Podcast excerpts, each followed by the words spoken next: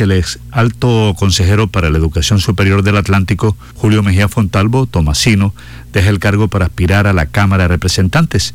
Este destacado politólogo y administrador de empresa está con nosotros a esta hora de la mañana. Lo saludamos. Buenos días, doctor Julio Mejía, ¿cómo está? Bueno, Osvaldo y Jenny y a toda la audiencia de su noticiero. ¿Cómo están? Bueno, bien, y ese viraje, ¿verdad? Bueno, usted siempre ha sido un dirigente, y un líder también en Santo Tomás, un líder político en su municipio. Eh, ¿Por qué?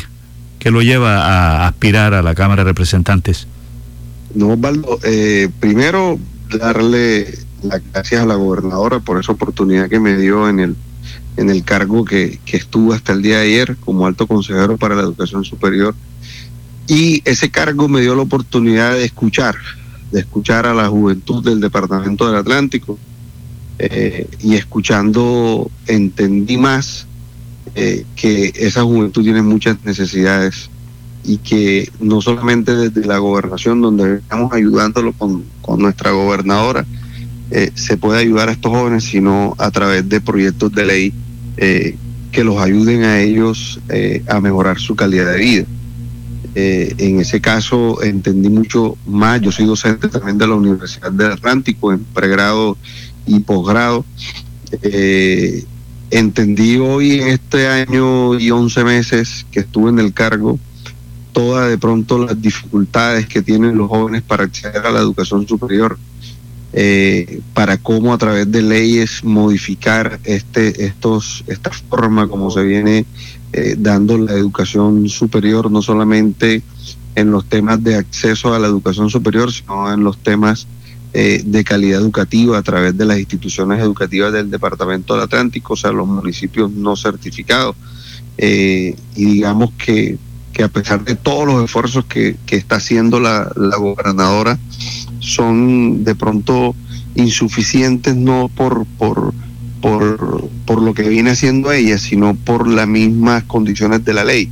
Te pongo un solo ejemplo, la Universidad del Atlántico hoy tiene un presupuesto que está desde que tiene 10.000 estudiantes y hoy la Universidad del Atlántico tiene 24.000 estudiantes y sigue recibiendo el mismo presupuesto. Te pongo otro ejemplo. La supuestamente la gratuidad de la Universidad del Atlántico, una supuesta gratuidad no es gratuidad. O sea, de los 11 mil millones de pesos que cuesta la, tener todos los estudiantes en gratuidad, que ya lo viene haciendo la gobernadora, eh, este tema no lo hace la nación. Este tema la nación nada más coloca 940 millones de pesos de estos 11 mil. Lo demás es entre mitad gobernación y mitad este, universidad. Eh, en este año, hasta donde tengo entendido, porque eh, digamos ese tema quedó así, no sé si el gobierno lo cambió, hicimos miles de gestiones, la gobernadora hizo miles de gestiones, la universidad hizo miles de gestiones y yo hice miles de gestiones para tratar de cambiar una circular que, que decía que si la Universidad del Atlántico no tenía eh, los estudiantes matriculados eh, eh, en noviembre de, de, este año, o sea, los estudiantes en el segundo semestre del 2021-2 no tenía estudiantes matriculados, perdía la plata de gratuidad de este año y la universidad va a perder esa plata de gratuidad porque el primer semestre del 2021 lo estamos terminando el 28 de noviembre. Entonces, son cosas que, que hoy dificultan más el ejercicio de la educación superior en el Departamento del Atlántico, así como escuchar a la provincia, como tú lo dijiste ahorita, yo, yo nací, me crié y, y estoy constantemente en los municipios. Eh, yo soy de Santo Tomás, me he formado eh, he, aprendido, yo tengo una, una de, mis dos maestrías es en, Administración y Políticas Públicas, eh, el, doctorado que estoy terminando es en Políticas Públicas, esto me ayuda a, entender más los problemas públicos que tiene no solamente eh, eh, los municipios, sino el departamento. Entonces esto me ayuda a escuchar y a saber y a conocer. Yo soy una persona que siempre estoy en los municipios y, eso hace a que conozca la problemática o la verdadera problemática que tienen los municipios del departamento y me hace salir de mi zona de confort O sea, yo durante estos dos años estuve trabajando incansablemente con la gobernadora, pero digamos que estábamos en una zona de confort. Me salgo de esa zona de confort porque siento que desde la Cámara de Representantes puedo ayudar más a mi provincia, eh, que va a estar identificada conmigo, porque soy el único candidato que es de la provincia, soy el candidato que vive en la provincia, que conoce la provincia y no solamente es conocerla de ir a visitar como lo estamos haciendo, lo están haciendo muchos ahora con todas estas rutas que está haciendo la, gobernación, que van a Baranoa, vino los girasoles, van a, Pital, miran cómo es que lo, el tema este, van a, a, a a visitar. Yo conozco la problemática de la provincia porque la visito constantemente y escucho a, a todas la, lo, las personas, los jóvenes de la provincia. Yo le pregunto, en el caso de la universidad, y a mí me llama la atención que se pierda esos casi mil millones de pesos del gobierno, de los once mil millones de pesos que se requieren de la gratuidad. Eh, me llama la atención dos aspectos. Uno, no se pueden abrir eh, inscripciones. Eh, ya ahora terminó el semestre, abrir inscripciones para que los muchachos se, se, se inscriban en diciembre y comiencen clases en enero pero abrir las inscripciones para tener por lo menos el primer semestre listo. Y dos, me llama la atención que eh, a pesar de que la universidad tiene un alto porcentaje de estudiantes de Barranquilla, dentro de esa gratuidad no aporte nada a la alcaldía. Eso es un tema, Osvaldo, y, muy buenas las dos preguntas. Intentamos, eh, eh, esto, esto se debió a los paros que, que tuvo la universidad eh, intentamos en, eh, eh, por todos los medios, la gobernadora ha estado muy al pendiente de eso, hablando con el ministerio y lo intentamos, pero, pero el ministerio sacó una resolución que, que no solamente la Universidad de Atlántico, hay creo que cinco o seis universidades en Colombia que no que van a quedar en esta misma situación. porque ellos sacaron una resolución y ellos no le echaban la culpa, sino que era un tema de Hacienda, era un tema de, tú sabes, de temas presupuestales, que debían de quedar en ciertas fechas porque para que se pudiera dar. Eh, el segundo, eh, la segunda cuál fue que, se me fue ahora mismo. La segunda es Barranquilla, eh, que tiene Barranquilla, ah, mayor porcentaje Barranquilla. Es un tema, es un tema complicado y te explico. Hay una tabla que, que es más o menos lo que te estoy diciendo. O sea, hoy los jóvenes de los municipios de, de nuestro departamento les dificulta entrar a la Universidad del Atlántico por una razón, por los temas de calidad educativa. Barranquilla es un municipio certificado, en los últimos años ha sido juicioso, mejorando la calidad y hace que el 60% de los jóvenes que están en la Universidad del Atlántico sean de Barranquilla. Y hoy Barranquilla, digamos, le aporta, creo que es un tema en los, en los almuerzos subsidiados, que eh, creo que aporta como 3 mil eh, almuerzos subsidiados. Todo lo demás lo aporta la gobernación, tanto en infraestructura, porque esta gobernadora le ha metido más de 40 mil millones de pesos en infraestructura, como en todos los temas de gratuidad y todos los temas de conectividad. La gobernadora está pagando hasta los chips de internet para todos los jóvenes para que tengan, eh, eh, para que no haya deserción.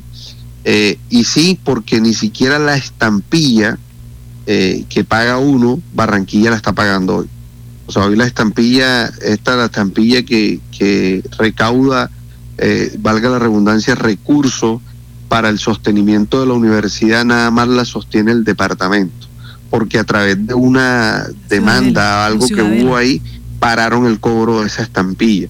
O sea que hoy ni siquiera Barranquilla, así como tú lo estabas diciendo en el tema de recursos, eh, está invirtiéndole, y ni siquiera con estampilla porque si, si llegaran los recursos de Barranquilla por estampilla, estos subieran más los recursos. Hoy, hoy la universidad está perdiendo muchos recursos por el no cobro de esta estampilla, ya que tiene un, un tema judicial ahí que, que, que hace a que no la cobren. Doctor Julio Mejía, hay una pregunta cuando usted comenzaba a hablar, por ejemplo, del presupuesto para la universidad, 10 mil estudiantes y eso el presupuesto está para 10.000 estudiantes y hay en la universidad mucho más. Pero 24.000. Exacto, y eso se puede modificar. ¿Por qué no se ha modificado? Eso es. Eso es un tema de ley, eso no es un tema de la misma universidad, eso es un tema de ley del ministerio, el, tema de la, repartición de los recursos a las universidades eh, públicas, que ahí es donde, donde entraría yo siendo representante de la Cámara. Eh, entrar a pelear por más recursos porque mire hoy hoy hoy tenemos un tema Soledad y el alcalde de Soledad, eh, hemos hecho muchas reuniones con el alcalde, a pesar de que el alcalde, bueno, habíamos hecho, porque yo sigo hablando como si estuviera en el cargo y yo renuncié ayer. Eh, pero hicimos muchas reuniones con el alcalde de Soledad. Soledad estaba, está muy interesada en que vaya a la Universidad del Atlántico allá. El alcalde está colocando el colegio INEN, está colocando unos recursos, pero igual para la universidad y se está mirando porque eso no está descartado. Pero se le cuesta, le cuesta, le cuesta mucho por el tema económico, o sea, porque digamos tiene que seguir atendiendo. Un ejemplo, cuando se abra Sabana Larga, que ya también está casi lista Sabana Larga, sea, un ejemplo, se hable Soledad. O sea, la universidad va a seguir con el mismo presupuesto atendiendo, ponle cuatro mil, ponle tres mil en Sabana Larga y ponle cinco mil en Soledad. Estaríamos hablando de treinta y pico mil estudiantes con el presupuesto para diez mil. Entonces, si nosotros queremos crecer, que nos hace falta la universidad, no solamente en Soledad, no solamente en Sabana Larga, sino mirar cómo se llevan programas a los municipios para abaratarle los costos a estos jóvenes, porque los, los jóvenes de los municipios, como yo que soy de Santo Tomás, para venir acá a Barranquilla, estamos hablando que menos de 30 mil pesos no se gasta un joven pero si lo pones allá en Suán o lo pones en Santa Lucía o lo pones en, en Tocaiba o lo pones allá en Pendales o lo pones allá en Bocatocino o lo pones en cualquier corregimiento del Departamento del Atlántico, menos de 50 mil pesos no se baja. Entonces hay que mirar de qué forma se amplían los cupos de la Universidad del Atlántico, pero con más presupuesto de la nación. Para que la Universidad del Atlántico no se, no se vea, eh, eh, o sea, pueda hacer eso Hoy la universidad no lo puede hacer y no es porque no quiera ni él, ni el rector, ni la gobernadora, ni los alcaldes, nada, todos los alcaldes piden a grito mejorar todos los temas de educación superior en el Departamento Atlántico, pero desafortunadamente los recursos que llegan tanto al departamento como a la universidad son, son insuficientes. Bueno, ahí está eh, Julio Mejía, el consejero para educación superior que tenía la gobernación del Departamento del Atlántico, pero renuncia ayer para aspirar a la Cámara de Representantes y bueno, con apoyo del senador Mauricio Gómez. Sí, claro, yo vengo trabajando desde los inicios de la campaña Cámara de él, desde el 2013. Eh, he venido trabajando, lo conozco.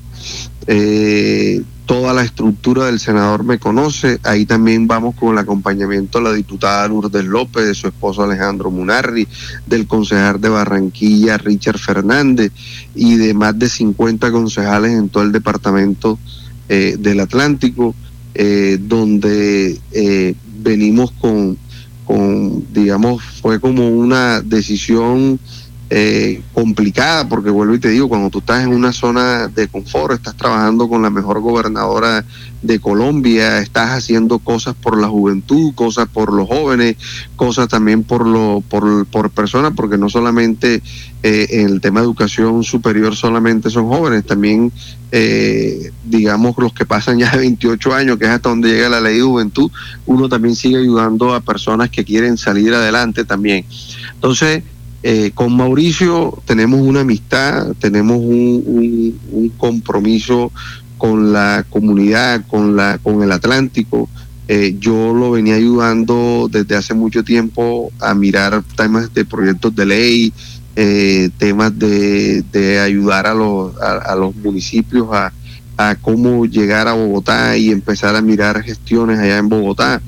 Eh, yo lo he venido acompañando desde, soy, soy politólogo además de eso, y, y vuelvo y le digo, mi maestría es en Administración y Políticas Públicas, a entender cómo se construyen los proyectos de ley, y he venido trabajando de esto, y, y hoy él me da la oportunidad, no solamente a mí, a Julio Mejía le da la oportunidad a la provincia del Departamento del Atlántico, eh, a los municipios estos eh, de, porque todos los representantes son de, Barranquilla y el único que es de la verdaderamente de la provincia soy yo, eh, que conoce en verdad toda la problemática que vive el departamento. y le da la oportunidad, como lo decía, no solamente a Julio Mejía, sino a la provincia del departamento del Atlántico para que tenga una voz en el Congreso y su representación en el Congreso.